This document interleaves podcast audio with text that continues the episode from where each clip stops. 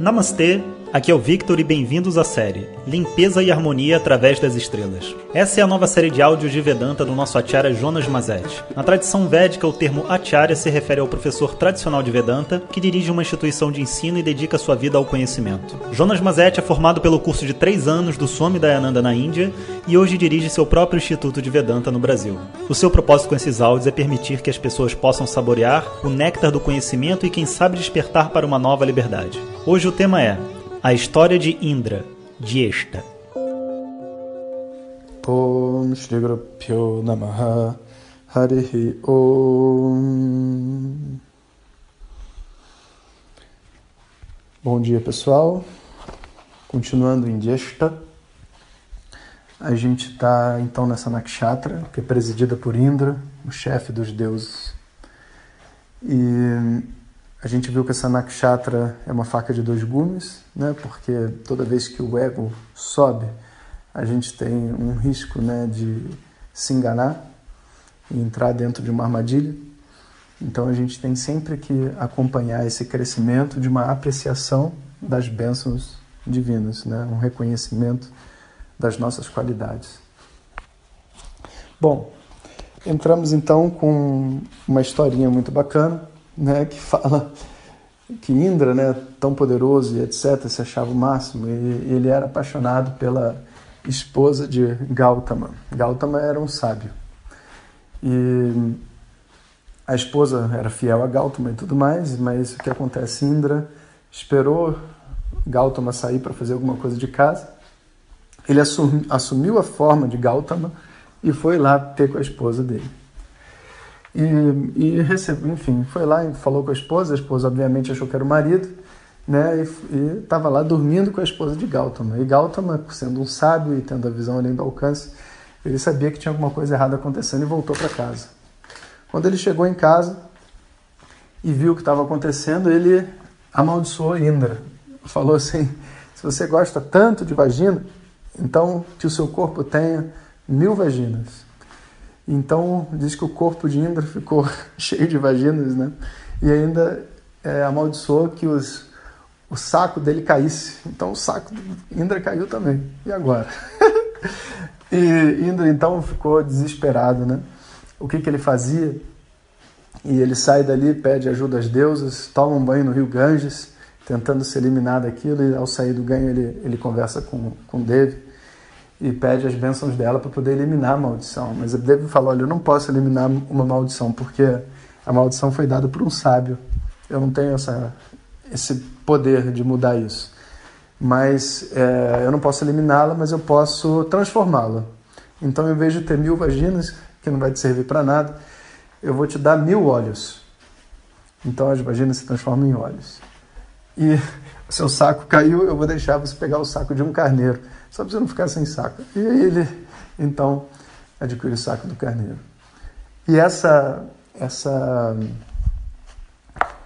essa história, né, assim como várias outras, mostram assim esse, esse perigo que existe, sabe, quando o poder e a força entram dentro da mente. Porque a verdade é que a gente nunca deve desejar por mais poder do que a gente é capaz de lidar, por mais dinheiro do que a gente é capaz de lidar, por mais status do que a gente é capaz de lidar. Toda vez que a gente pede essas coisas, né, a gente tem sempre a sensação de que é, é só uma coisa boa. Tipo, ah, quanto mais poder, quanto mais prosperidade, quanto mais é, dinheiro, quanto mais recursos, melhor é. Mas não é assim que funciona. Existe um balanço para as coisas. Quando você vai adquirindo mais poder, mais fama, seja lá o que for, você, por exemplo, vai chegar uma hora que você não consegue andar na rua sem ser fotografado, sem ter um óculos escuro, sem estar disfarçado. Imagina, né? Tipo, uma pessoa não pode caminhar livremente na rua sem ser notado pelas pessoas e, obviamente, sem passar por uma pessoa normal, sem relaxar. É um problema sério.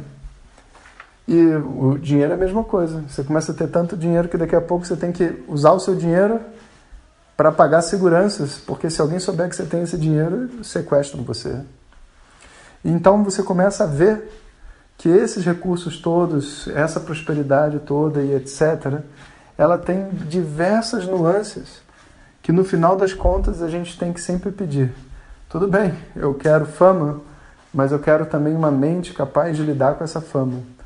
Porque se eu me transformar num, num boneco da mídia, o que, que adianta eu ter fama? Eu não vou ter vida? Aí daqui a pouco eu estou tomando remédio para dormir devido à fama que eu adquiri. Não dá, né? Não tem coerência. Então a gente costuma sempre dizer que a gente sempre tem que pedir na medida daquilo que a gente tem capacidade de lidar. Aí esse é um pedido responsável. E se você quiser pedir por mais, você pede junto, né, para que você tenha capacidade de lidar com aquilo. Porque até mesmo o dinheiro. Depois de uma certa idade, o que, que você vai fazer com o dinheiro? Você pode, você quer se sentir seguro, você tem uma casa, você tem um lugar para morar. E o dinheiro, o resto do dinheiro, você vai fazer o quê? Você vai ter que dar para as pessoas que, que, que, vão aparecer na sua vida, senão você vai se sentir um inútil também. Trabalhou a vida inteira, juntou uma super grana, né? e agora com 85 anos de idade, sentado no, no sofá, não podendo andar até lugar nenhum, o que, que você vai fazer com o dinheiro que você guardou no banco? Pensa nisso. Vai comprar amor das pessoas? Vai fazer elas gostarem de você para dar o dinheiro? Tá tarde para você distribuir esse dinheiro. Agora você não consegue mais saber se as pessoas estão perto de você porque gostam de você ou porque gostam do seu dinheiro, porque respeitam você ou porque dependem de você. Olha que problema. Então, tudo que a gente recebe dentro dessa vida vem junto com uma responsabilidade. E a gente tem que ter essa maturidade para lidar com a responsabilidade. Então, Jesta é sobre isso. É uma bênção. E por isso o símbolo de Jesta é o amuleto. Porque o amuleto é, um, é uma proteção, é uma bênção. É uma pessoa que veio com uma bênção que a diferencia das outras. E a hora que isso acontece, ela tem que correr atrás dentro da vida dela para ter a nobreza no coração, sabe? Para ser merecedor dessa bênção que ela recebe. Às vezes a pessoa não é merecedora antes, ela tem que se tornar merecedor depois. Ela descobre a bênção e ela tem que viver uma vida para encontrar esse merecimento, essa atitude de humildade, de nobreza interna, para poder ser uma pessoa né, que pode realmente fazer jus a essa bênção que foi recebida. Um outro símbolo para Jeshta é o guarda-chuva. Isso vem por causa de uma história, sabe, onde é, os fazendeiros, né, que trabalhavam com os pais de Krishna, eles estavam querendo, enfim, que, a, que tivesse uma que a, que, que, a, que a fazenda prosperasse, tivesse muitos recursos e tudo mais. E eles resolvem então fazer um ritual. E Krishna convence eles que eles deveriam fazer o ritual para Krishna e não para Indra. Indra, quando fica sabendo que o ritual não ia ser para ele, fica muito zangado. E então Indra, que também é conhecido como deus da chuva, né, manda chover. E vai chovendo, chovendo, chovendo, que nem foi no Rio de Janeiro aí há dois dias atrás. E alagou tudo, destruiu as plantações, daqui a pouco a, a vida das pessoas estava em risco. Né? E Krishna falou, não se preocupe. Aí ele tem aquela famosa cena que aparece na, nesses desenhos assim da tradição védica, de Krishna segurando, é, ele corta a montanha e segura a montanha com o dedo mindinho assim para cima, sabe? Fazendo uma, um guarda-chuva gigante e fala para todo mundo entrar embaixo. Olha que coisa, né? Quem que ia entrar embaixo de uma pessoa segurando uma montanha com o dedo mindinho? Mas a história é assim. Mas é claro, se alguém levantar uma montanha com o dedo mindinho, você pode entrar embaixo também, porque já é uma, uma coisa fora do comum. Mas é uma história. Então, todo mundo se protege da chuva. Mas quando Indra vê aquilo, ele então cai em si e fala: caramba, o que, que eu estou fazendo? É Krishna, né? Eles estão rezando para Krishna. Né? Então, Indra meio que volta em si, percebe o erro que ele cometeu, pede desculpa e para as chuvas, sabe? Então, o amuleto é o símbolo da proteção, né? O símbolo da bênção. E o guarda-chuva é o símbolo, sabe, dessa é, desse outro lado da história, sabe, de você compreender o limite da sua capacidade, você compreender que essa capacidade não pertence a você e reencontrar essa atitude interna. Então, as pessoas de Jesta são pessoas realmente abençoadas, se você vai ver. Em geral, quando tem irmãos e um desses irmãos nasce com a lua em Jesta, é o irmão que todo mundo mais gosta, é o irmão mais bonito, é a pessoa mais forte, é a mais inteligente. Ela tem uma diferenciação em relação às outras. Entretanto, muitas vezes essas pessoas vivem na sua prisão particular, sabe? E tem até assim aquela famosa paradigma de Jesta, que é aquela pessoa que é muito inteligente, sabe? E estuda pra caramba, é muito inteligente, estuda pra caramba, sabe? Vai ótimo, bem, vai muito bem nas provas, mas sempre tem medo das provas, sabe?